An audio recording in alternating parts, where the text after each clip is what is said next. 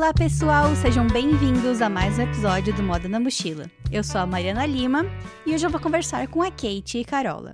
Ela é modelo e vai contar pra gente toda a sua trajetória, desde sua infância lá no Rio de Janeiro até sua mudança para a cidade que nunca dorme, Nova York. Mais do que um podcast sobre trajetória e carreira de modelo, eu acho que o episódio de hoje vai ser uma lição de como recomeçar na moda, não uma, não duas, mas várias vezes, e não desistir dos seus sonhos. Então, se você está precisando ouvir isso hoje, ou conhece alguém que precisa ouvir uma história dessa, pegue sua mochila e vamos viajar pela trajetória da Carola. Carola, muito obrigada por ter aceitado o meu convite. Quer deixar um oi aí pros mochilers? Oi, mochilas! oi, eu que agradeço por você ter me convidado. Confesso que eu fiquei um pouco nervosa, mas sempre bom, né? Contar a nossa história, poder inspirar pessoas mundo afora, né? Que às vezes a, as pessoas eu já até ouvi isso, nossa, eu levei 12 nãos na minha vida. Aí eu falei, e aí eu desisti. Eu falei, mas só 12?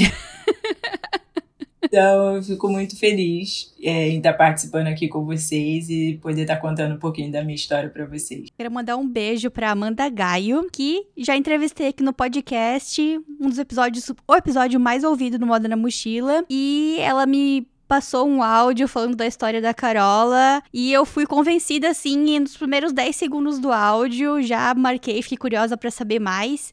E é engraçado, achei interessante isso que tu falou ali que nossa, você ficou surpreso com a pessoa que ouviu só 12 nãos, né? Porque na trajetória de modelo, porque vocês trabalham com vários trabalhos por mês, né? Freelancer, digamos, digamos que é um tipo, não freelancer, mas é um tipo de contrato, né? Vocês Sim. são acostumadas a terem que aplicar para muito mais trabalhos e ouvirem mais não. Para quem trabalha CLT na moda, digamos assim, a gente não ouve tanto não, não tá acostumado a ouvir tanto não, porque basta um sim pra gente conseguir um trabalho para trabalhar na mesma empresa por cinco anos, se quiser, um ano, dois anos. E é legal, acho, acho que vai ser legal conversar contigo pra a gente aprender a lidar com esses nãos, né? Muito bom. Na carreira da, de modelo, o não é quase tipo que bem normal. Por exemplo, agora eu tava em Milão e era. Eu fui assinar a ficha, né, de chegada, eu era o número 526. Eu até falei. Uau, eu sou o número 526 para 40 vagas num Nossa. desfile de modelo. Você olhou meia cidade.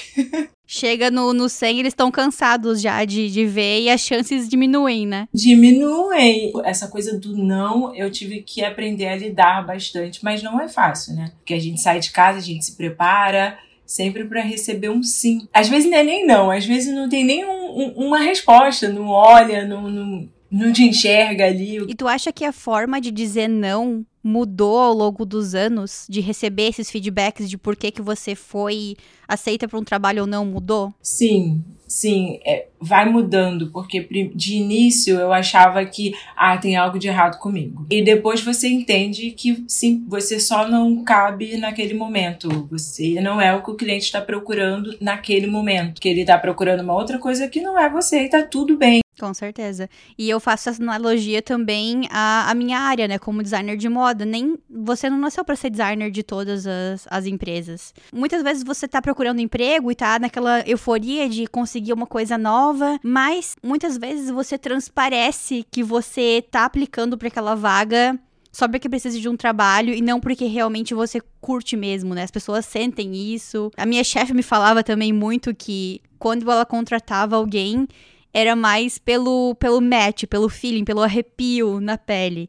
Então, muitas vezes, nem a sua experiência e hum, aonde que você trabalhou, a faculdade que você estudou, são a coisa mais importante. Não vou dizer que não vale, vale muito. São a coisa mais importante na hora que você vai ser contratado para uma vaga. Porque as pessoas vão trabalhar com você por muitos anos, então elas querem ter certeza de que elas vão ser, tipo, você, você vai ser um, uma pessoa legal pro time, algo assim. Acho que legal é a palavra, é uma palavra certa, assim, né? Sim.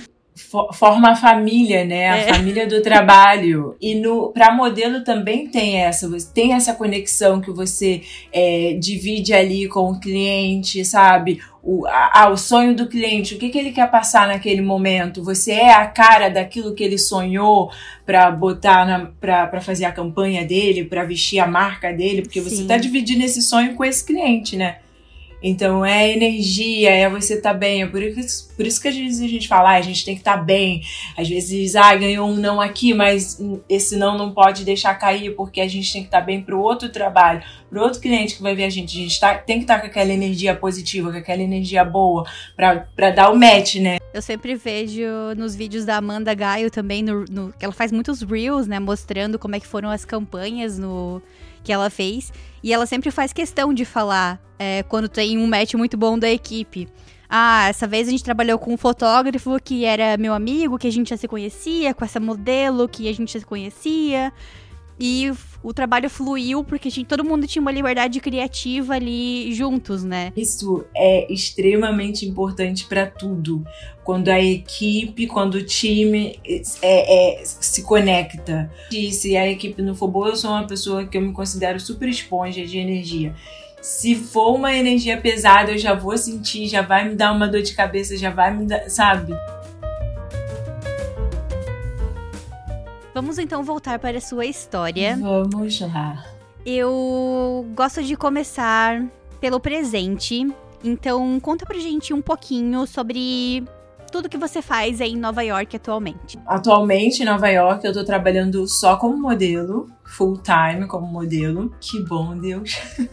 É, eu faço showroom, campanha, trabalho pelo Instagram, que vem muitos clientes pelo Instagram também, que é uma benção.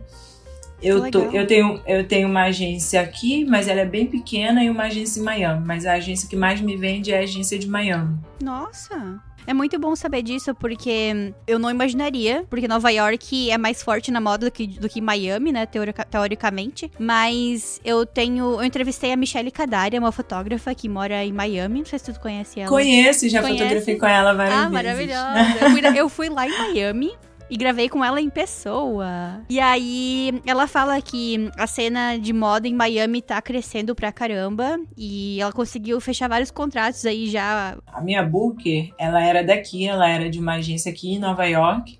E aí ela saiu daqui e foi trabalhar em Miami. Então ela ficou com os clientes daqui e com os clientes de Miami. Então ela vende a gente, sim, com frequência. Sim, e aí esses trabalhos que são fechados pelas agências de Miami, significa que você te, sempre tem que voar para Miami para fazer as fotos ou não? Não, ele, ela consegue me vender aqui para os clientes daqui de Nova York. Eu raramente vou para fazer trabalho só quando é semana de moda em Miami que tem o Swim Week. Aí eu vou para Miami, mas ela sempre busca para cá, e-commerce, campanha. Vamos então voltar agora um pouquinho para sua trajetória pra gente descobrir como é que tu chegou aí em Nova York e hoje em dia, como tu falou, graças a Deus, trabalha full time como modelo, né? Quais foram as coisas mais marcantes da tua carreira, da tua vida que te trouxeram até hoje? Eu sempre gosto de começar com a infância. O que que tu queria ser quando tu era criança? Então, olha que engraçado. Quando eu era criança, eu queria aparecer na televisão. Tinha alguma atriz que tu gostava muito? Eu queria ser igual a Thais Araújo. Maravilhosa. E eu subia a minha casa quando começou a construir, né, que tava em construção, aí eu eu subia na laje, eu era bem sapeca, assim, né? Tipo, aí eu fazia como se a, a laje fosse o palco. E aí eu olhava para baixo, eu imaginava várias pessoas. Aí eu falava, aí eu fazia o meu show e falava que quando eu crescesse eu ia ser igual a Thais Araújo e aparecer na televisão. No dia que eu conheci ela, que eu falei que eu vi a Chica da Silva escondida, ela olhou pra mim e quantos anos você tem, menina? aí eu falei assim, é um segredo. Então, quando eu era criança, eu queria ser. Eu, eu, eu não sabia se era atriz, eu sabia que eu queria aparecer na televisão. Mas hoje eu acho que eu sempre quis ser atriz e eu, eu ficava com muita vergonha de falar em público. Então, ser modelo, como eu não precisava falar muito, eu acho que modelo ganhou meu coração. É, modelar ganhou meu coração, porque, ah, você entra lá, modela, tá. Mas tem que ter uma personalidade, né? Sim. Também aprendi depois no mundo da moda, a gente também precisa ter essa personalidade e tal. E aí, como é que foi durante a tua infância e adolescência? Tu teve alguma oportunidade de talvez fazer um teste para se tornar atriz ou fazer algum trabalho na televisão? Como é que foi? Gente, olha que interessante, né? Então, quando eu era bem pequena e com 13 anos de idade, mais ou menos, a minha mãe me escreveu. A minha mãe e minha tia, elas sempre falavam que eu ia ser ou atriz ou modelo. Então Nossa. elas me escreviam para tudo e eu odiava. Não é que eu odiava, eu morria de vergonha. E aí a minha mãe me escreveu para um concurso em Madureira. E aí eu fui passando as etapas, passei para a final. Quando foi na final, eu não quis ir. Ah, não. Eu bati o pé, eu chorei, eu fiz um escândalo. Eu falei pra minha mãe: você que quer ser modelo, então você que tem que ser modelo. É, porque eu não gosto disso, fiz, eu não queria, eu não entrei de jeito nenhum. E eu fiquei entre as três, eu era, a, eu fiquei na, a finalista era, era só três, era eu e mais duas meninas. E aí minha mãe não forçou, minha mãe falou: ah, ela não quer ir, então tudo bem, não vai, não vou ficar forçando ela a isso. E aí não fui mais. Aí quando eu tava com 15 anos, 15 para 16 anos, eu fiz o, o teste da Senhora do Destino, que era para ser a, Jé, a Jéssica, uma pretinha que engravidou, adolescente. O nome da menina eu acho que era Jéssica. Ficou eu, ela, Mentira. sobrinha do Zeca Pagodinho. Mentira! Eu fui todas as etapas. Eu cheguei no Projac seis, uh, seis e meia, sete horas da manhã por aí. E tinha uma fila já, porque aquele teste foi postado no jornal. Minha tia tirou do jornal e falou: vai fazer o teste. Sim. E eu fui fazer uma fila também gigantesca fui, pass fui passando né, nas etapas, você ia passando nas etapas, até chegar na hora de gravar, para chegar para gravar mesmo uhum. o vídeo. E eu lembro como se fosse hoje, assim, eles davam um ursinho, o mesmo ursinho que ela ficava carregando, eles davam um ursinho pra gente ver o que ia fazer, e ficou nós três lá dentro. Não acredito. E aí a Jéssica, acho que a Jé o nome da menina também acho que era Jéssica, Aí ela passou no teste e a segunda também fez parte da novela. E tu lembra do teu sentimento nessa época, tu já tinha uma maturidade de pensar assim, poxa, eu cheguei muito longe, ou tu ficou assim muito arrasada e desiludida da área? Não, eu falava que eu tinha chegado muito longe, porque que eu bom. sempre ia sem expectativa nenhuma, porque Ótimo. aquilo não fazia parte da minha vida, né? Então, para mim até hoje, chegar até aquela fase de poder gravar com tantas outras, sei lá quantas pessoas estavam naquela fila, foi incrível, sabe? É uma coisa que eu falo sempre aqui também. É, para quem mora, para quem se muda pro exterior, né? Conseguir uma entrevista para uma vaga de trabalho já é muito longe, porque aqui você tem 200, 300 pessoas aplicando para uma única vaga. Se você consegue uma entrevista, se um recruiter, se o recrutador olha o seu perfil do LinkedIn, tudo para mim já dá um, nossa, que legal, já, já cheguei longe, já tô sendo vista, sabe? A cabeça sempre me ajudou, sabe? A, a me manter no caminho e pensar, nossa, já cheguei muito longe. Mas pra gente que mora aqui, a gente precisa ter essa positividade, porque a gente não pode ter o privilégio ou o prazer de ficar sofrendo por muito tempo. Sim. E a vida de imigrante é, é uma loucura, porque sempre parece que tem mais uma coisa para fazer, né? Tem um visto para renovar, uma carteira de motorista para renovar, para fazer um teste aqui, prova da cidadania, prova não sei o que, não sei o que. É sempre uma, uma constante mudança. Parece que nunca vai estar tá 100% confortável, né? Essa é a palavra. Sim, e quando a vida tá meio, tipo, eu, cheguei, eu voltei de viagem e aí eu não tava trabalhando. Eu entrei numa insônia, eu já eu tenho insônia já, né? E aí às vezes eu brigo com ela, uso os olhinhos todo para ir dormir, desligo tudo e tal. Mas aí teve uma hora que já não, o óleo já não tava funcionando mais, porque eu já tava desesperada. Meu Deus, eu tenho contas para pagar no mês que vem. Foi que eu falei: ah, não, vamos lá, vamos pra academia, sabe? Vamos botar as coisas para funcionar, vamos fazer um, uma meditação, vamos espantar esse negócio pra lá, que as coisas vão melhorando. E eu acredito que as coisas vão melhorando mesmo para mim. Com certeza. Vai vindo uma, um, um, cliente aqui, um cliente ali, aí começa, eu falo, ufa, já pagou o mês. Com certeza. E como é que foi o ponto de virada na tua vida? Qual foi o trabalho mais importante da tua carreira como modelo desse início, dessa transição ali que você estava procurando trabalhos como atriz, etc. Como que foi esse ponto de virada? Eu tive esses dois, essas duas memórias, né? Tipo, uma que eu fui fazer um, um concurso de modelo e a outra o teste da Globo. E logo depois eu parei. Eu falei, eu, eu tenho vergonha, eu vou estudar. Aí eu fui fazer, eu fiz contabilidade, fiz técnico em contabilidade, na verdade. Caramba. É, e eu terminei bem cedo. Eu terminei o técnico com 16 anos. Uhum. Aí eu fiz técnico em contabilidade. E aí eu comecei a trabalhar muito cedo. Eu comecei a trabalhar mesmo todos os dias com 15 anos. Uhum. Então eu não pensava mais em modelo, em atriz, não pensava mais em nada disso. Eu pensava que, ah, eu vou terminar de estudar, eu vou continuar trabalhando aqui como babá. E na verdade eu tomava conta dos meus primos com a minha tia. Depois eu vou casar, vou ter filho, vou ficar nessa vida aqui. Que eu tinha, eu arrumei um namorado com 14 anos, meu primeiro namorado eu tinha 14 anos. E ele veio morar na casa da minha mãe quando eu tinha 16 anos. Então, eu saí de adolescente para mulher muito rápido. E aí, minha mãe, é, com 14 anos, minha mãe também ficou muito doente. Minha mãe teve uma das primeiras dengue hemorrágicas no Rio, que ninguém nem Nossa. sabia o que era dengue hemorrágica. Nossa. Então, minha mãe ficou internada três meses, bem desenganada mesmo. E eu nunca mais pensei em modelar, não pensava em nada. E com 21 anos, eu trabalhei esse tempo todo, trabalhava, estudava, fazia tudo que dava. E tu gostava da contabilidade? Eu gosto, eu gosto de números, eu gosto de coisas mais exatas que eu possa resolver, sabe? Eu gosto de tudo que eu possa resolver. E a minha tia que faz, ela é contadora, ela tem um escritório, de, ela tem o próprio escritório dela de contabilidade. Ela botou também, ela, ela falava, olha, de nove da manhã, meio-dia você vem trabalhar comigo para você aprender.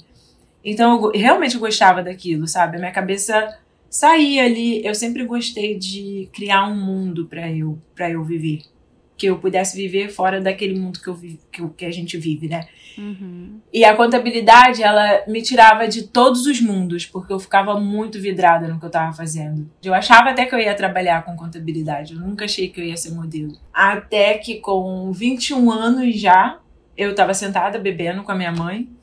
Eu e minha mãe, a gente sempre saía muito junta pra, pra ir tomar cervejinha. E aí veio esse rapaz e falou comigo: Ah, você não quer desfilar? Vai ter um desfile sábado. Aí eu falei: Ai, não.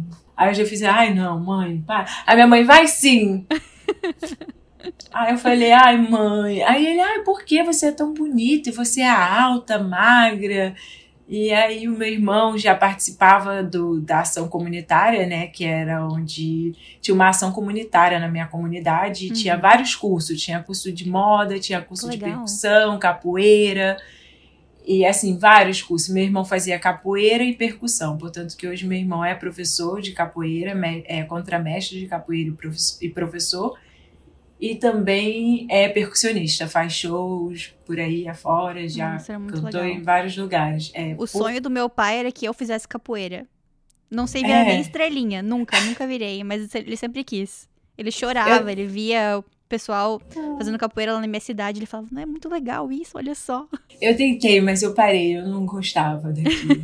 e aí meu irmão, é, é, ele falou assim, ah, vai, você... Tem um monte de menina feia lá, igual a você. Irmãos, né? Irmão, óbvio. Aí ele vai, tem um monte, por que, que você não vai ficar aí? E nessa época foi bem quando eu tinha parado de trabalhar, porque é um ponto bem importante. A minha tia, ela sempre falou pra mim que eu podia mais, sempre você pode mais. E aí chegou um momento que ela falou: é, você começou a trabalhar aqui com 15 anos, você já tá com 21 anos. Você não pode parar a sua vida. Sua vida não pode ser isso. Você precisa evoluir, você precisa fazer mais coisas, porque eu sei que você pode.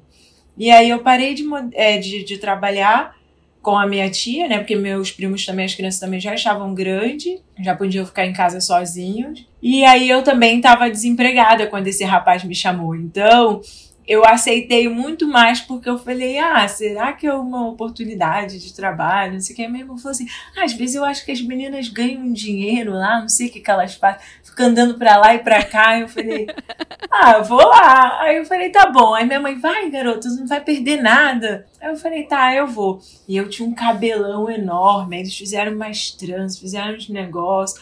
E aí eu falei pra ele, ah, eu sou bem envergonhada. Aí ele não tem problema, você é, as roupas são bem tapadas e tal. Eu falei, ah, tá bom, então tá. Porque eu tinha 21 anos, mas eu sempre parecia uma menininha, sabe? Eu era bem só eu e minha mãe, só eu e duas amigas. E aí eu cheguei lá, eu era o, a minha primeira a minha roupa que eu ia abrir o desfile. Eu ia abrir o desfile, eu abri o desfile.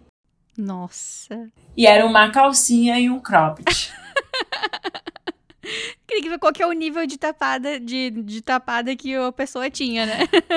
quando eu entrei, eu não sei se eu abri ou se eu fechei. Eu sei que quando eu entrei, e aquela pessoal uh, batendo palma e gritando, eu senti uma emoção, eu senti um.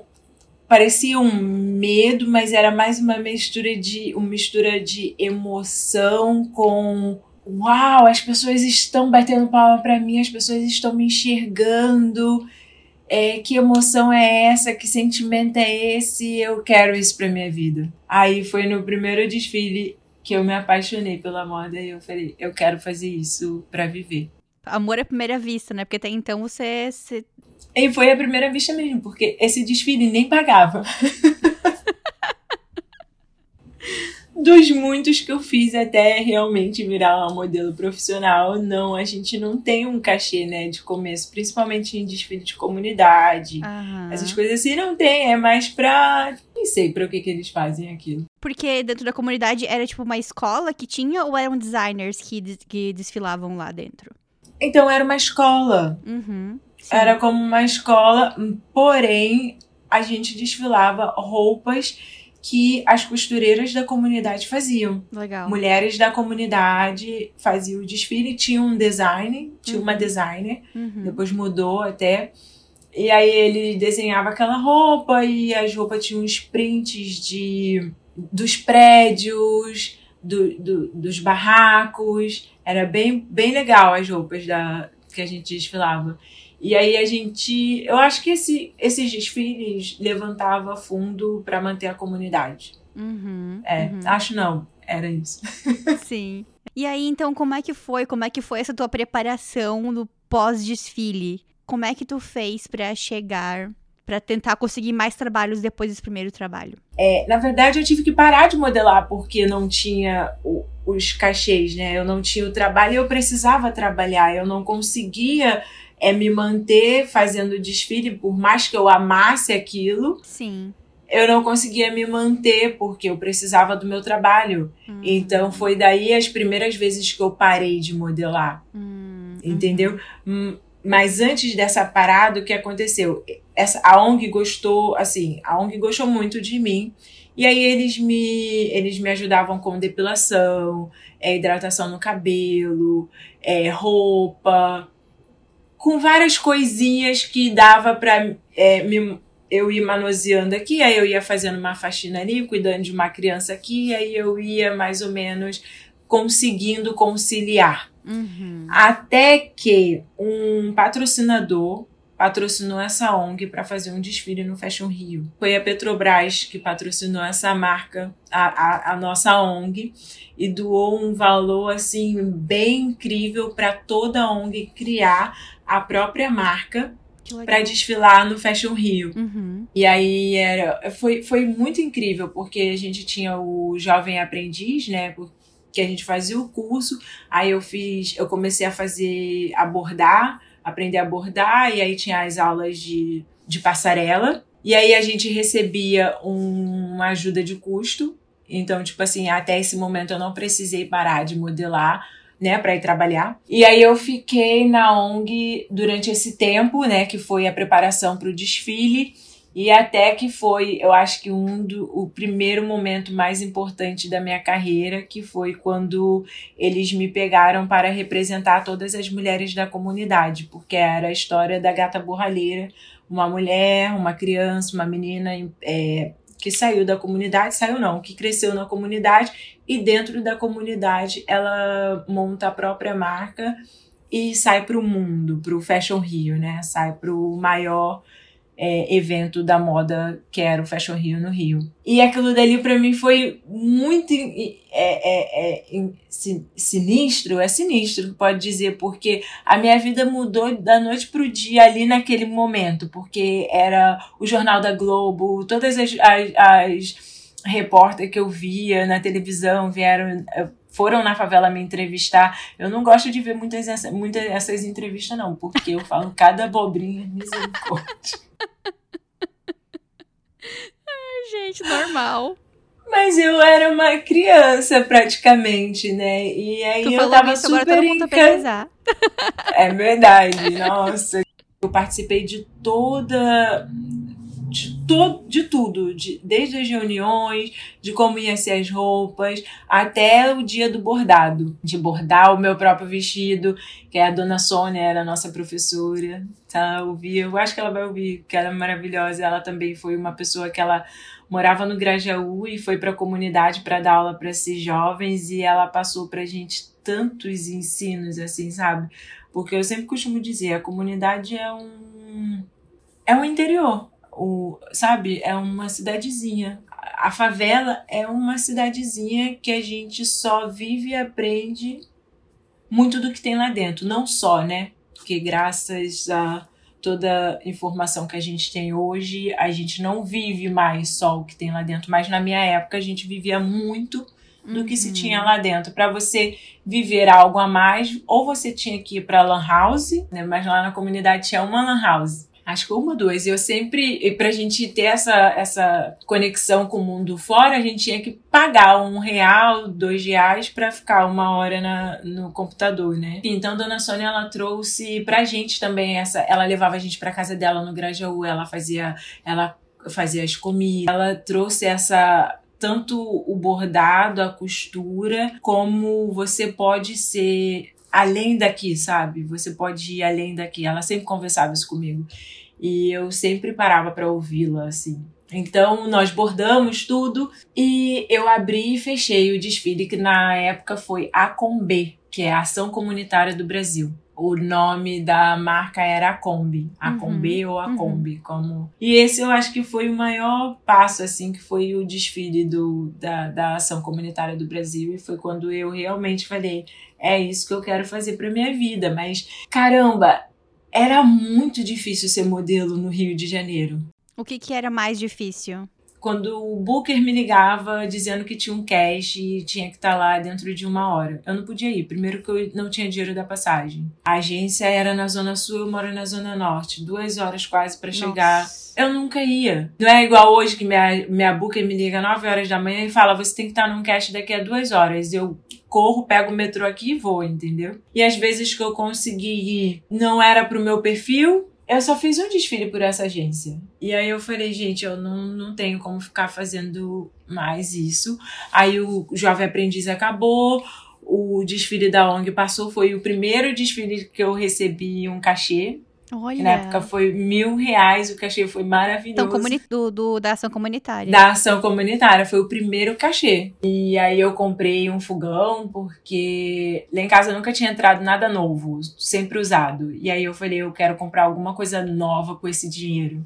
Eu comprei um fogão e uma televisão na época, eu acho, e fiz uma compra. E aí eu falei, caraca, e agora eu vou fazer o quê? Porque o Jovem Aprendiz acabou, não vai ter mais esse desfile. A, o núcleo de moda também fechou e muitas daquelas mulheres foram trabalhar por conta própria. E aí eu fiquei desempregada de novo, fui trabalhar de, aí eu fui trabalhar de vendedora. Eu comecei a trabalhar de vendedora depois do desfile com um estilista que assinou a Combe, que era o Beto Neves, que ele faz as roupas de é, São Jorge, ele tem várias as roupas deles são lindas, de santo, de Oxum, um monte de, sabe? Vou colocar na descrição aqui o perfil dele, não conheço. É, coloca, é, Beto Neves, ele é, ele é incrível, e ele que assinou a, essa, esse desfile também, e aí ele me falou, ah, você quer trabalhar na minha loja? Eu comecei a trabalhar com, uma, é, com ele em Copacabana, Copacabana? Não, Ipanema. Uhum. Eu sou péssima vendedora. E por quanto tempo que tu ficou vendendo? Eu vendia, mas eles me botavam mais pra ficar no. Ou na fábrica, que eu me dava muito bem. Eu sou ótima para arrumar, é, organizar. Gostava mais de trabalhar na fábrica, dobrando, tirando linha, de tirar linha das roupas, era isso que eu fazia. E aí ele me mandou pra loja, eu vendia mais ou menos, mas eu gostava mais de ficar no estoque. Amava uhum. o estoque, porque uhum. ninguém me perturbava no estoque. E números também, né? E no computador, exatamente. Foi até esse problema, que deu um problema no computador e a gerente falou que tinha sido eu, sendo que eu nem tinha mexido no computador naquele dia. Eu falei que não era eu. E eu tenho uma coisa muito boa na minha vida, que eu acho que é uma delas que não, nunca me deixou desistir, que eu nunca baixo a cabeça para ninguém. Você pode ser o Papa, o presidente da república, e se você falar você fez e eu não fiz, eu vou falar na tua cara que eu não fiz, eu não sou obrigada a levar uma culpa só porque você, ai, eu acho que foi, não. Muito bom. E eu bati ali que não tinha sido eu, e ela foi super agressiva comigo, e eu também é, não fui agressiva com ela, mas falei bem alto também, comecei a gritar. E aí ela falou umas falas super racista, eu fui na delegacia e dei parte dela mesmo. Depois eu, ele me pediu para tirar a queixa, que ela ia viajar. Eu até tirei, ela me pediu desculpa e tal, mas eu falei, eu, pelo menos essa lição ela recebeu, sabe?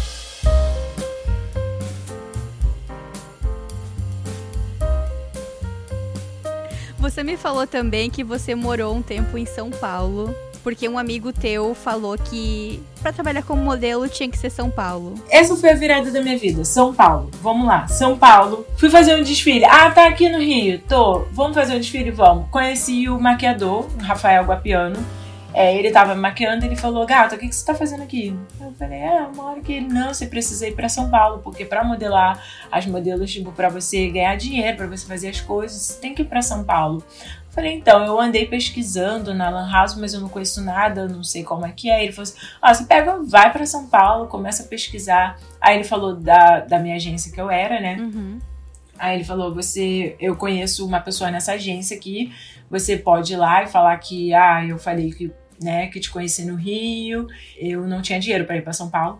Aí eu comecei a panfletar papel na rua. Aí eu recebi esse dinheiro, pedi demissão, comprei a passagem de ida e volta. E aí peguei a mochila e eu falei pra minha mãe: Estou indo para São Paulo. Ela falou: Você tá louca? Eu falei: Não, eu vou para São Paulo. Ela falou: Você nunca saiu daqui do Rio? Eu falei: É, mas eu vou para São Paulo, eu vou atrás de um sim, porque se, é, se eu conseguir um sim, eu, não, eu nunca mais desisto de ser modelo. Falei isso pra ela. Aí ela falou assim: então tá bom. E eu fui para São Paulo. Eu cheguei em São Paulo, eu só tinha dinheiro da passagem de ida e de volta e umas moedas. Eu comprei umas balas, fiquei o dia inteiro só na bala. Menina do céu. Me arrumei no banheiro da rodoviária, porque eu tava todo. Eu tinha um cabelão, fiz um coque bem puxado, me arrumei no banheiro da rodoviária. Fui eu, minha mala, em busca das agências. Fui na primeira agência, me perdi Aí levei um não na, de primeira. E aí eu percebi meio que era por conta da minha idade. Quando eles estavam super receptivos e gostando do que estavam vendo. Aí quando eu falei a minha idade, aí eles falaram: Ah, tá bom, obrigada. Quando falar, ah, tá bom, obrigada, depois Ixi. eu te ligo, porque não vai ligar. Sim. Essa é uma dica. Ah, tá bom, obrigada, depois eu te ligo, parte pra outra. Que idade que é a idade tradicional de começar como modelo? Porque as meninas começam com 15 anos de uhum. idade a modelar, né? Com 16 anos. O que eu acho que é é péssimo, não é, não é, não é essa palavra, mas eu acho que uma menina começar a modelar com 15 anos no mundo da moda vir, tipo, pra São Paulo, Nova York, é cruel. Uhum. A palavra é essa, cruel. Você expõe essa criança a muita coisa. E coisas que são péssimas. E aí, então, como é que tu fez? Nesse dia, nesse dia tu levou um outro sim? Ou foi só não? Então, aí eu levei esse não, aí eu cheguei nessa outra agência, eu tinha um booker que eu tinha feito, meu primeiro book. Um booker não, um book. É, que são as fotos, né? O book de fotos, eu tinha um bem... Não era ruim, mas também não era bom. É, e aí eu falei, bom, eu acho que eu não vou apresentar esse book, eu vou entrar eu, a minha cara, e eu não vou falar a minha idade. Eu entrei na Mega. Assim que eu entrei, eu tive esse insight de, tipo, eu não vou levar nada, vai ser só eu. E aí eu entrei, já botei o salto, tipo, postura, e eu falei, oi, tudo bem, prazer, meu nome é Kate, é, e eu vim ser modelo. Foi isso que eu falei a ele. O Júnior, né, ele olhou para mim e falou assim, uau, você é uma estrela. Caraca, chamou aí, atenção. É, aí ele falou assim: Uau, você é uma estrela. E ele falou assim: é, não tem, não tá todo mundo aqui. Aí ele me levou para uma salinha, ele falou, não tá todo mundo aqui, eu vou te perguntar, fazer algumas perguntas, mas amanhã você vai precisar voltar, porque eu me perdi tanto em São Paulo que eu cheguei na agência às 7 horas da noite. Hum. E aí ele pegou e falou para mim, é, quantos anos você tem? Aí eu falei, 25. Aí ele, a partir de hoje você tem 18. Caramba. Aí eu, tá bom. Aí ele, você pode voltar aqui amanhã? Eu falei, então, eu não, eu não tenho onde ficar, não tenho onde dormir. Ele falou assim, e eu tinha posto, colocado crédito no meu celular, mas naquela época, lembra na época que a gente botava o crédito e ligou o celular, sumiu todos os créditos? Sim, sim. e aí eu estava em São Paulo, sem crédito. Aí eu falei assim: tem como ligar pro Rafa pra mim, pra ver se eu posso ficar na casa dele? Ele, claro. Aí eu consegui ficar na, Rafa de, na casa desse amigo, o Rafa. Uhum. Eu voltei no dia seguinte lá. E aí eles gostaram, tipo. Perguntaram foi a idade incrível. de novo. Perguntaram a idade, eu falei 18. Menino. E como ele falou, falei, ai, 18 anos. Ai, nossa, você é linda, ela é maravilhosa pro fashion. Nessa agência ainda não tinha um fashion muito. Não tinha um fashion bom, na verdade fashion deles era mais de top model ou não tinha um fashion de new face, que era o meu caso. Cara, é muito louco isso, né? essa questão da idade, porque se eles gostaram do teu trabalho, da tua apresentação, do teu visual, por que que tu acha que tem esse apego tão forte à idade? Eu tenho a minha teoria. Uhum. Eu acho que mulheres mais maduras, elas. A gente reclama, a gente luta pelos nossos ideais. A gente não faz qualquer trabalho. A gente. Se acabou oito horas de trabalho, vai ter overtime. Como é que fala? Hora extra. Hora é, extra. hora extra. Uhum. A gente vai reivindicar por coisas que as meninas novas, elas nunca reivindicam. Sim. Até já me falaram, é por isso que a gente não trabalha com, mulher, com mulheres, com mulher mais velha, porque vocês são chatas. Eu falo, não, a gente não é chata, a gente sabe o que é certo. E quando você é nova, quando você tem 15, 16 anos, o cliente fala para você, ah, você vai se jogar dessa, é, nessa, nesse rio aqui e você vai dar duas cambalhotas e você vai falar, tá bom, porque você não quer perder o trabalho. Ou você vai ficar é, de calcinha sutiã num frio de 5 graus para ganhar 300 dólares. Você vai falar, ah, tá. Hoje em dia eu vejo que as meninas mais novas não são mais assim. Elas sabem se posicionar bem. E tem a força da internet também. Eu conversei muito com a Amanda Gaio sobre isso. Essa nossa visão de moda dos anos um, 2000, Diabo Veste Prada, de que todo mundo sofre, etc. Mas hoje em dia não é mais assim. Hoje em dia a gente tem o poder da internet, a gente pode expor as pessoas e reivindicar os nossos direitos com mais facilidade e conseguir apoio de uma comunidade, né? Isso é uma das coisas boas da internet. E, e a, a idade, para mim, foi uma das coisas que mais me machucou no mundo da moda. Eu tenho 37 anos hoje. Pensei eu que fosse comecei... segredo.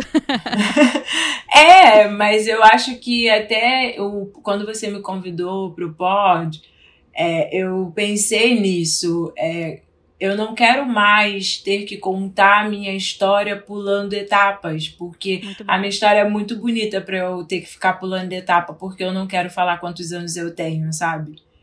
Então, tipo, qual o problema de ter 37 anos e ainda ter um rostinho bonito que vende pra caramba? Melhor do que quando eu tinha 25. Não é um problema nenhum, é uma coisa né? maravilhosa né? e rara, né? Exato.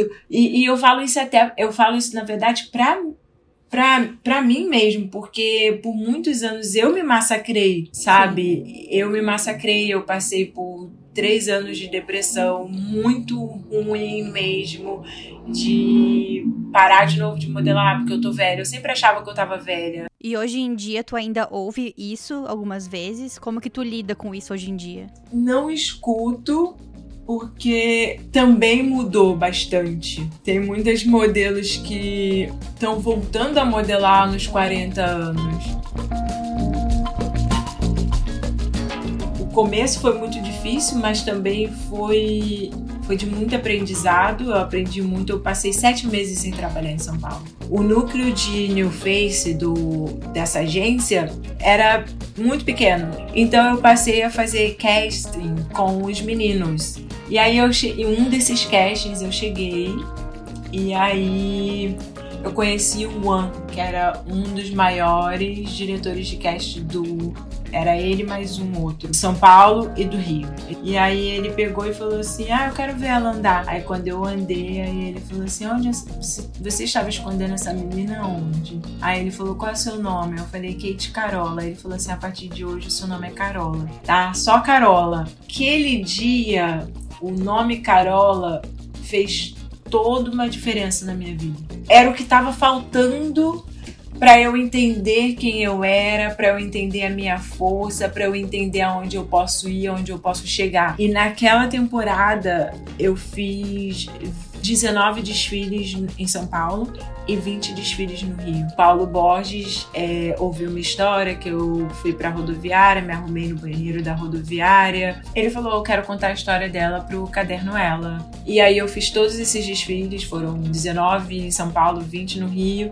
E aí eu comecei, tipo assim, aí eu comecei a trabalhar. Mas eu fazia mais desfile. Era o meu forte era desfile porque pra revista os, os diretores falavam que eu era feia. What? Não, eles, o feedback é assim na hora. Falava pra minha booker e a minha booker sempre não tinha nenhum filtro comigo, assim. Ela sempre foi. Ela falava, ai, eles falaram que você é linda quando, é, quando te vê, mas quando você sai a sua cara no desfile, você não tá com a cara bonita. Você não tá bonita. Isso é comum ainda, esse tipo de comentário hoje em dia? Ou existe um filtro, uma forma de lidar melhor? Eu acho que hoje as pessoas têm uma forma de lidar com isso melhor. Na minha época, era muito comum as pessoas achar que elas tinham o direito de humilhar a gente, sabe? E aí eu fiquei mais dois uma, uh, duas temporadas no Brasil e aí vim para Nova York a primeira vez em 2012 para fazer Fashion Week. É muito surreal como que como que funcionavam as coisas. Tipo assim, as meninas mais novas que vinham para cá com 17, 18 anos, 16, elas tinham aula de inglês, elas tinham um booker que, pelo menos nos primeiros dias, eles viam celular, chip, é, mostrava um pouco para elas de como elas iam é, se locomover pela cidade, tudo. Uhum. Quando eu cheguei aqui, eu tinha eu. E aí eu pedi a menina, né, acordei um dia, pedi a menina o endereço da agência e falei para ela, ah, você pode deixar o endereço da agência para mim, que eu não sei onde é, ela era uma brasileira. Ela deixou, mas quando ela foi sair, que ela tirou da folha, o papel, que era folha ainda, né, não tinha Google Map. ela rasgou um número só eu fiquei, eu fiquei o dia inteiro. Andando por Nova York. Andando por Nova York, procurando a agência. Até meu book é do Brasil.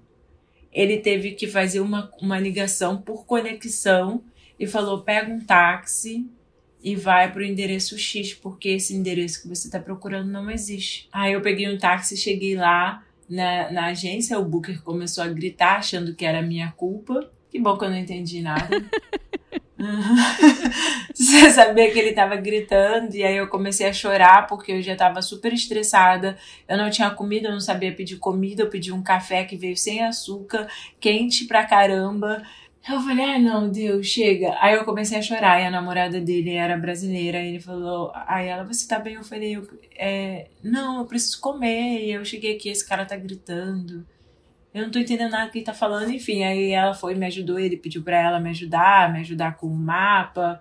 Aí eu fui, fui pros, pros castes, eu ia pros castes, me virava, não falava nada, mas me virava, ia, falava uma palavra aqui, liguei até pra minha prima, liguei não, mandei mensagem pra minha prima e falei assim, como que fala onde fica o metrô?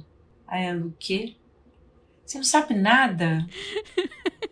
Eu falei, não, vai, como que fala, Jéssica? Me dá umas notas. Aí eu fui anotando o que minha prima ia falando, porque minha prima era super autodidata, ela, né? Ela aprendeu inglês, espanhol sozinha. Aí ela falou, ai, onde é o metrô, porque na Coffee, tipo, todas essas coisas básicas. Ela falou pra eu ir anotando. E aí eu fiz um desfile que eu só fiz, naquela época, eu só fiz um desfile, se eu não me engano mas foi um desfile muito foda também, que foi do Chad, uh, Chadwick Bell. E a mulher que estava fazendo o desfile era a diretora, uma das pessoas que estava fazendo o casting, ela tinha sido a mulher que tinha descoberto a Naomi Campbell.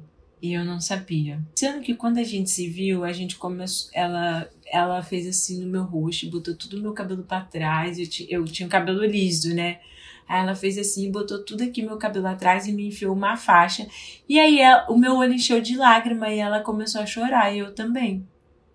Ela falou, acho que a gente se conhece de algum lugar. Eu vou, long story short, vou, tipo, acho que a gente se conhece de algum lugar, não sei o que. Eu não sabia que ela era uma das madrinhas de Naomi Campbell, que é a Bethan. Aí eu peguei o desfile, e aí no dia do desfile ela levou uma pessoa que falava espanhol, porque ela achou que eu falava espanhol. Normal. Aí eu falei pra ela, eu não falo espanhol. e aí a gente é, ainda assim não, não, não se conectou, não conseguiu se conectar. E ela mandou uma mensagem pra minha agência, porque ela abraçava todas as negras que vinham para Nova York, claro que ela gostava, e ela, Eduardo Enfield, o Edward, que é o da Vogue, ela também é conectada com ele, eles faziam jantares e, e várias outras coisas. Tinha várias outras meninas que iam nesses jantares e eu nunca consegui me conectar com, me conectar com ela. E a mi, todas as minhas agências, sim, nunca me deram crédito de nada.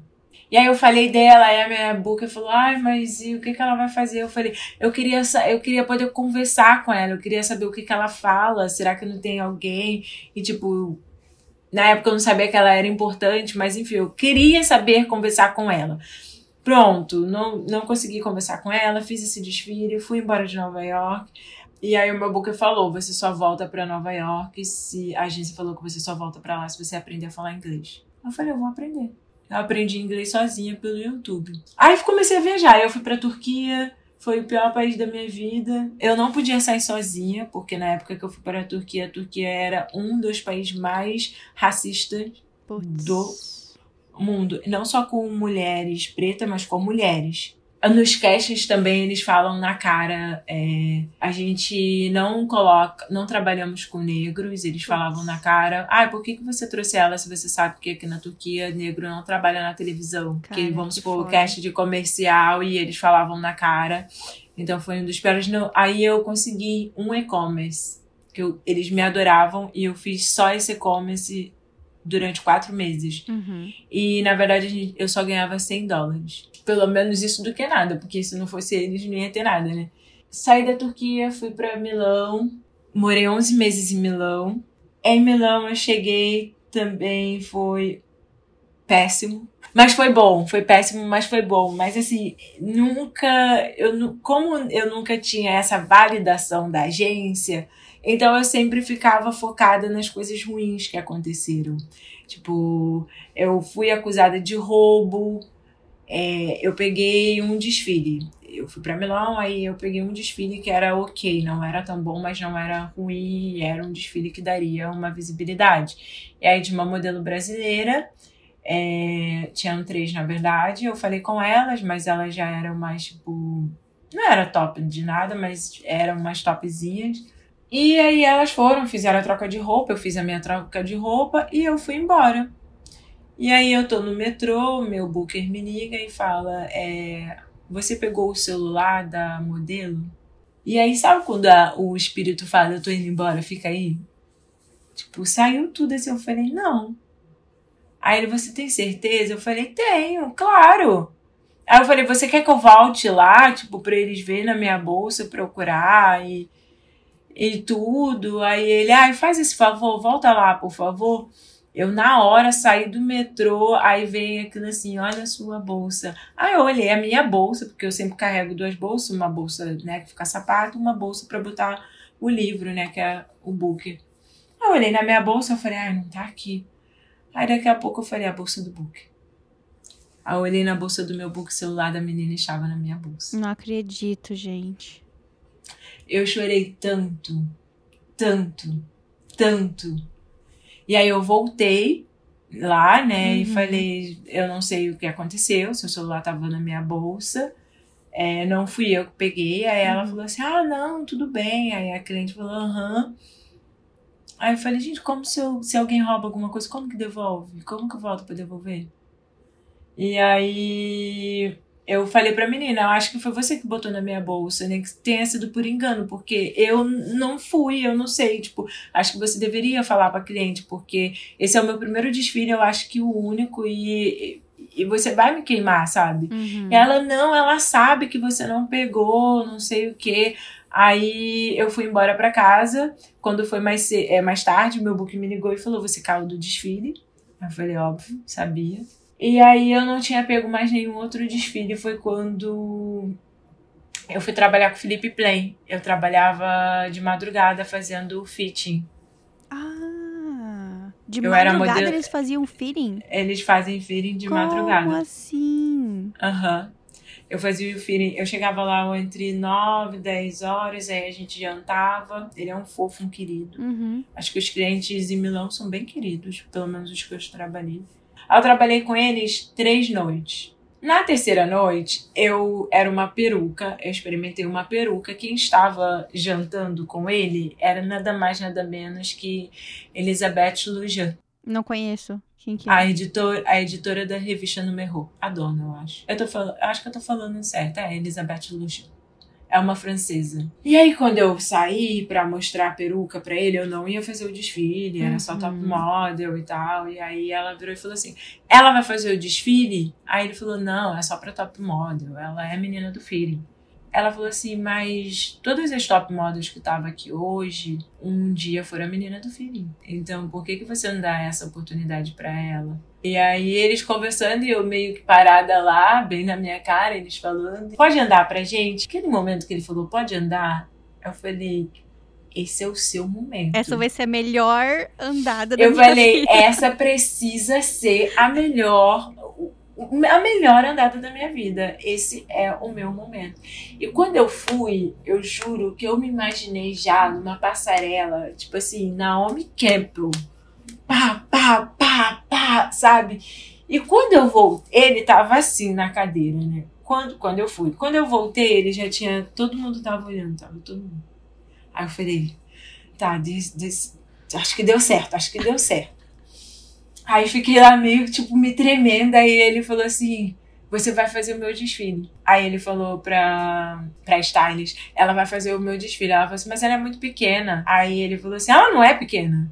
É que a Maria Borges, as meninas que ia fazer, é muito grande, é muito alta. Tem 1,77. Elas tinham 1,83, 1,85. Ela, ele falou: Ela não é pequena. Aí a, a Lujan também falou: A Bebete também falou: Não, ela não é pequena, ela é incrível. Ela vai fazer o desfile. E parecia uma força sobrenatural, assim, que, tipo, naquele momento, ou, ou você, eu tava na- no lugar certo na hora certa. E aí eu fiz o desfile dele. Aí no dia do desfile, ele chegou pra mim. Ele sempre passava e eu, às vezes, eu tava com a cabeça baixa, porque no desde o primeiro momento que eu botei o pé ali dentro, eu lembra da historinha que eu falei que eu faço na minha cabeça, que eu sempre fiz? Eu trabalhei o tempo todo fazendo a história de que eu tava fazendo o desfile e a campanha dele. Eu fiz um filme na minha cabeça e, e aí eu tava, ficava sempre muito com a cabeça baixa, porque eu tava pensando no qual foto eu tava fazendo, como aquela roupa ia ficar, a pose que eu tava fazendo na hora do desfile, na hora do, do-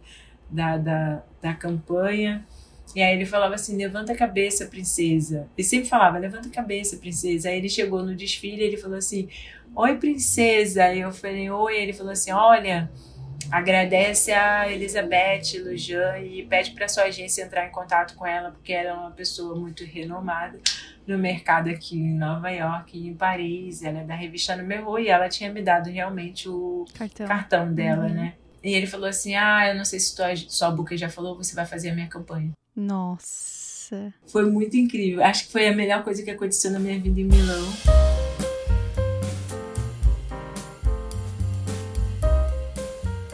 Como que foi essa mudança oficial pra Nova York? Depois de todos os desfiles, todas as campanhas, tudo que eu fiz, eu vim pra cá. Tudo foi invalidado. Ah, você, é, você tem que entender que sua vida, sua carreira não deu certo, que você já está, já está velha. Não, não foi, não rolou, você não virou top. Foi um dia que eu virei e falei assim pra minha booker em São Paulo. Eu falei, depois eu vou pagar tudo e eu vou pra Nova York. Aí ela falou, você que vai bancar? Eu falei, vou. Então eu trabalhei toda a temporada, eu trabalhei muito, muito mesmo. E eu comprei minha passagem, eu arrumei um lugar pra ficar, que era no Brooklyn, que eu morava com oito meninos. Eu fiz tudo sozinha. Eu falei, eu vou pra São Paulo. Ela falou assim: ah, você até pode ir pra São Paulo, mas já vai pensando em trabalhar como babá, em Nova York como faxineira, como. Essas coisas assim, sabe? Porque as meninas lá, Carol, elas são muito bonitas. e Você já tá bem velha pra ir pra Nova York. Gente. E isso ela falou dessa maneira, isso me machucou tanto que até hoje eu fazia terapia sobre isso, tipo, sobre essa fala, sabe? Hoje não me machuca mais. Hoje eu sei que ela tava só jogando um pouco da frustração que ela tem de alguma coisa na vida dela em cima Sim. de mim. E aí eu vim para Nova York. Foi até um gas um Foi um reverso gas. de falar assim, não, ela tá assim, eu agora vou provar para mim, eu, vou, eu acredito em mim, então agora eu vou provar para mim e para ela também que eu posso. Eu vim com sangue nos olhos, porque coloquei todo o meu dinheiro para vir para Nova York, eu paguei minha passagem, eu fiz tudo, arrumei um lugar para morar, tinha que dar certo. Eu falei, meu amor, tem que dar certo. Nessa temporada, que foi em 2015, eu fiz 14, é, 14 desfiles em Nova York. Inclusive, foi o que eu desfilei com a Naomi Campbell, que foi o Isaac Posner, foi o, o desfile da vida. Ver a Naomi Campbell de perto, saindo assim, e ela olhar para você e falar assim: Você é uma princesa. Eu amo que me chamem de princesa, sempre amei, não sei porquê. e aí a Naomi me chamar de. You're so, you're so princess, you look like a princess. A Naomi, tipo, me chamando de princesa, sabe? Tipo, aí ela tirou foto com a gente, tirou foto com todo mundo, sai toda cagada na foto. Sempre, Sempre né? Normal. Ela, Deus, a gente lá toda, eu toda cagada, mas enfim. E tu é... chegou a rever aquela mulher a madrinha da Naomi que tu tinha comentado de novo? Meu Deus, eu, re, eu cheguei a rever ela nessa temporada que eu vim pra cá. E aí ali a gente já falava, eu já falava é, inglês, e aí uhum. ela até falou: ah, é, faz o. Vou dar um gás aqui para você fazer o teste. Ela tava num desfile também. Acabou que eu não peguei aquele desfile, a conexão não foi a mesma, e ali eu já era muito mais esperta para buscar quem é quem. E aí foi ali que eu descobri que ela era madrinha da Naomi, nananã, que ela era um, um uau, sabe? E Carola, quais foram as coisas mais importantes que te ajudaram a te recolocar no mercado de moda em Nova York? A minha força e a minha perseverança. Todas essas vezes que eu conto uma história eu fiz a pose com esse Naomi Campbell, que eu fiz Felipe Plain, fiz a campanha, todas elas eu caí de eu cheguei de 100 a 0, todas elas eu cheguei de 100 a 0, todas elas. Mas eu tinha uma eu, eu sempre tive uma voz, uma força que sempre falava para mim que não tinha acabado ainda. vou confessar para ti que eu tava pesquisando mais sobre você antes de fazer o roteiro do podcast, e aí eu vi um vídeo teu com o Bial. de alguns anos atrás. Acho que era o programa Na Moral, é um sei lá. Do... Na Moral. Tipo assim, hoje uhum. em dia, tipo, a, a, algumas perguntas do Bial estão meio cringe já, né? O que me impactou dessa entrevista que ele fez contigo é que ele perguntou assim: ah, que idade tu tem? Aí tu falou: ah, tenho tanto, 21, acho 19. Uhum. Aí ele falou assim. Ai, quanto tempo tu acha que tu vai trabalhar ainda como modelo? Já, tipo, com uma cara, dava pra ver na cara dele assim, é, mais uns 5 anos, tá ligado? E tu falou assim, mais uns 15. Aí é. ele, nossa, que bom, gostei, assim, confiante. E Hoje em dia já faz mais de 15 anos que você trabalha como modelo. Exato. Eu vi essa, eu vi essa entrevista tem pouco tempo que minha amiga me mandou, achei várias coisas suas. Eu falei, ai, que saco, não quero ver. Mas eu falei, vou ver. Aí ela falou, tem que ver, porque olha como você evoluiu, olha como, tipo, hoje você, olha como você fala hoje, como você se porta hoje, sabe? Tipo, todo esse processo também foi uma escola, né, para eu aprender é, a me importar, a falar um pouco melhor e tal. E aí eu comecei a ver, quando eu vi do Bial, eu falei, eu tava certa. E, e, e, sempre, sempre essa força. Eu tive, eu não sei porque, talvez a minha energia, não sei o que é, ou tem pessoas ruins mesmo no mundo. Eu sempre tive muita gente que sempre tentou me dizer que não ia dar certo. Até hoje. Até hoje, sem querer. Eu, eu falei, eu vou para Milão. Aí o meu marido, sem querer, ele virou para mim e falou assim: ah, você vai vai ficar pouco, né? Porque sabe como é que é? Essas coisas não dão muito certo mesmo, nunca dá certo. Aí eu falei, caraca! Eu falei, claro que vai dar certo. Por que, que não vai dar certo? Aí eu falei, aí eu até briguei com ele. Eu falei, eu não admito. Você é a pessoa do meu lado que, mesmo que você imagine que não vai dar certo, você tem que me falar que vai dar certo. Com certeza. Porque é isso que eu faço com ele. Às vezes eu falo, caramba, ele tá enrolado nesse processo, nesse, nesse, nesse contrato há muito tempo. Mas toda vez que ele me fala do contrato, eu falo, vai fechar. Uhum, tenha calma, uhum. tenha paciência. Toda vez, eu pode ser que eu falo, hum, não vai dar certo, mas eu sempre falo para ele, vai dar certo. Uhum. Eu falo, então eu exijo que dê certo. E aí ele depois ele até falou assim: é verdade, desculpa, eu não poderia né? ter falado dessa maneira. Uhum. E aí, porque eu, eu cheguei a chorar, porque eu falei pra ele, eu tô tão cansada de, às vezes, eu expor o meu sonho ou, ou- ou dividir o meu sonho com alguém a pessoa jogar um balde de areia, sabe? Porque as pessoas acham que eu sou que eu sou muito sonhadora, que eu acho que eu vou, acho não, eu tenho certeza que eu ainda vou fazer muita coisa. Eu fui pra Milão agora com 37 anos, eu tra... eu fiz cinco trabalhos em um mês. Em relação, assim, à vida pessoal, a adaptação da mudança de país, tem alguma coisa que foi mais difícil pra você, que tu não esperava, talvez? Sobre essa mudança de país mesmo. A língua foi muito difícil, a língua, a alimentação. Eu me encontrei muito em Nova York. Eu acho que as pessoas aqui são bem diretas, elas não são de enrolação. Eu gosto dessa coisa de pessoas diretas, pessoas sinceras. Tem aquela parte do, da pessoa que fala que é, americano é fake, mas eu acho que o nova iorquino não é fake. E o clima, por exemplo? Uma coisa que algumas pessoas falam eu muito. odeio frio. Você já veio pro Canadá alguma vez? não, você mora no Canadá, que Moro. triste. Eu moro em Toronto. Não é tão diferente de Nova York. A gente tá a 8 Ah, horas não? de distância. Mas neva mais aqui, sim, do que Nova York. Eu adoro. Eu adoro frio. Mentira, que Sim. legal que você gosta, né? A louca. Eu sou um alien, eu falo. Eu sou, sou eu e a. Não Gente, como você assistiu gosta? já Gilmore Girls, aquela série. Gilmore Girl, aham. Eu só, eu, é só eu e a Lorelai Gilmore, que a gente gosta de Aham. neve. Que sempre que tá nevando, De a Lorelai neve. fala. Que cheiro de neve, tá sentindo a neve. Ela fica toda mágica. Eu também sou assim. Gente, eu não, não gosto. Eu, na verdade, eu acho a neve linda.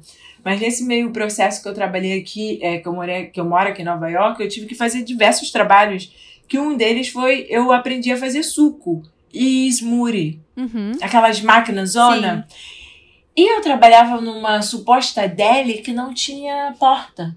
No menos 21 de Nova York. Eu queimei minhas mãos com Meu frio. Deus. Ficava congelado, ficava só um gelo. Smoothie. Ficava congelada e a gente tinha que botar um. Como mexia com muita água, vento, e tinha, botava só um, um aquecedor de pé, sabe? No pé, assim. Eu Uhum. trabalhava de um monte de casacão. Uhum. E era horrível. E aí, depois daquele dia, eu já não gostava de frio. Depois daquele dia, eu tomei um trauma. Eu não faço trabalho no frio. Quando alguém fala pra mim, uma vez, eu até falei pra Michelle, a Kadai. Falei, ó, se a gente tem que fotografar, vamos fotografar no verão. Porque no frio ela, é, mas você mora em Nova York, tem que ganhar dinheiro no frio também. Eu falei, não trabalho. Só se for dentro de algum lugar, porque é, é, normalmente quando o brasileiro vem pra cá pra trazer sua marca pra fotografar, Aham. ele quer fotografar nas ruas de Nova York, Sim. porque você não vai vir pra Nova York e Sim. fotografar no estúdio. Uhum. E aí ele traz um crochê pra gente fotografar no frio de menos 10 graus. Gente, não dá, tá, Brasil? Mas eu vou pegar a Michelle, ela falou isso pra ti. Eu convidei ela pra vir aqui pra Toronto pra tirar foto minha no inverno, pro meu podcast. Ela falou muito frio, não quero. É, agora ela se mudou pra Miami, ela não quer mais saber de frio. pudesse voltar atrás, é, o que que tu falaria pra Carola de 21 anos que tava começando a carreira como modelo? Vai em frente. Não escuta absolutamente ninguém, porque o meu erro foi ouvir muitas pessoas e pegar a verdade delas pra mim. Não pegue verdade de ninguém pra você. Você é uma menina, sempre foi muito determinada que quando coloca uma coisa na cabeça, você vai. O, o- o único erro é dividir com alguém, porque aí a pessoa vem, bota esse monte de terra na sua cabeça e você vai lá e, e acredita naquilo. Então, a coisa que eu mais falaria pra Carola de 21 anos é larga tudo, namorado, família, larga tudo e vai agora e não escute ninguém. Porque a força que a gente tem aqui dentro é, é imparável. Nunca olhe pra trás. A gente tem tudo que precisa. A gente já sabe de tudo que a gente precisa saber naquele momento. Muito bom, lindo demais. A gente tem um quadro aqui que é o Fashion Library, que é a biblioteca do Moda no Mochila. Então deixa pra gente uma dica de filme, livro, série, uh, ou até um perfil do Instagram que você gosta. Um filme, porque eu acho que tem muito a ver com tudo isso que a gente contou, que se chama Flor do Deserto. Hum. Eu já assisti esse filme umas três vezes. Ele conta a história de uma modelo do Sudão que vai para Londres trabalhar na casa da tia como faxineira e a tia trabalha no consulado. É uma história bem doida e ela fica na rua. E uma menina um, é, começa a trabalhar no McDonald's, faxina, e um fotógrafo descobre ela e ela vira uma modelo, uma das maiores top models do mundo. É muito incrível esse filme. É uma história real? É uma história real. Muito ela bom. é imigrante, ela não tem papel e ela é, vai presa. É muito incrível. Então o nome é Flor do Deserto. Gente, eu vou até assistir esse filme de novo, porque esse filme dá uma, dá uma força muito grande para quem tá começando, para quem recebe muito não e acha que o não é tipo, tem que levar, sabe, vai levar a gente a algum lugar, a gente tem que sempre ir em busca do sim. Muito lindo, adorei essa dica. Nunca ninguém te deu essa dica até hoje. Nosso próximo quadro é para onde que você levaria sua mochila. Então eu quero que você me fale três cidades que você já visitou ou quer visitar, uma cidade para trabalhar, uma cidade para visitar e uma para se aposentar. Para visitar o Rio de Janeiro, né, gente? Pelo amor de Deus, o Rio de Janeiro é lindo demais. E tem o Rio de Janeiro é um lugar desse tamanho que vira desse tamanho, porque tem várias coisas lá para você fazer. Então, para visitar Rio de Janeiro, com certeza, é para trabalhar Nova York, porque mesmo que às vezes não tenha muito trabalho, tem dinheiro. É um dos países que mais paga, Nova York e a Alemanha. É uma coisa que o marido sempre fala. A gente mora em Toronto, que é uma cidade que tem muita oportunidade também. Toronto tá aí e o dinheiro tá aí. A gente tem que saber como pegar ele, porque roda muito dinheiro por essas grandes cidades, né? Como Nova York, São Paulo. E tem milhões de formas, e eu aprendi essas formas porque, como eu levei não de todas as agências aqui em Nova York, né? E eu precisava, eu queria estar aqui, morando aqui, então eu queria trabalhar. Tem aplicativo. Tava conversando com a menina do aplicativo e tem um monte de trabalho. Eu apliquei para 10 trabalhos hoje. Tipo, aí eu comecei a aplicar em street uh, cast em, de rua. E eu fiz, eu fiz uma campanha para L'Oréal. Que legal, cara. É, a internet, que bom a internet, que é assim, é, é, é um pouco, né, tá um pouco meio louca, né, a galera da internet, mas a internet, se a gente usar pro bom, pro bem, é muito boa. Sim sabe? Eu fiz vários trabalhos só pela internet, fazendo, buscando casting de, né, que eles queriam street style, que eles uhum, chamam casting uhum. street style. Eu fiz L'Oreal, eu fiz um monte de coisa, sabe? Então, muito tem muito dinheiro nesse país, é só a gente saber. E o meu marido, ele fala muito isso, tá em casa, vai nesses aplicativo, olha para ver, começa a botar, porque quando eu não trabalhava, ele falava, é, mas você não gosta de modelar? Por que, que você fica fazendo essas coisas? Vai ver coisa de modelo. Fala, ah, porque não tem, as agências não me querem. Que agência o quê? Vai, vai ver. Tipo, manda mensagem. E foi isso que eu comecei a fazer. Eu comecei a mandar mensagem. Eu mesma mandava mensagem para as marcas. E eu fechei campanha. Eu fechei lookbook, eu fechava um monte de coisa sozinha. Sua própria agente. Uhum. É, vários, CNPJ, vários CNPJs aí dentro Exato. do trabalho de modelo. Cara, e aqui legal. é essa cidade para trabalhar, é essa cidade aqui. Se você quer trabalhar essa cidade, a outra é para se aposentar. Se aposentar. Assim, eu amo o Brasil. Tu pretende voltar um dia? Eu acho que eu não, não sei, porque é, também é tão perigoso, né? Muito do. Você não tem um lugar muito seguro no Brasil. Mas é onde minha mãe mora agora é. Eu me, aposentar, me aposentaria no Brasil, na região dos lagos, mas se eu tiver filhos e netos aqui, eu me aposentaria em Miami, que é bem parecido com o Brasil.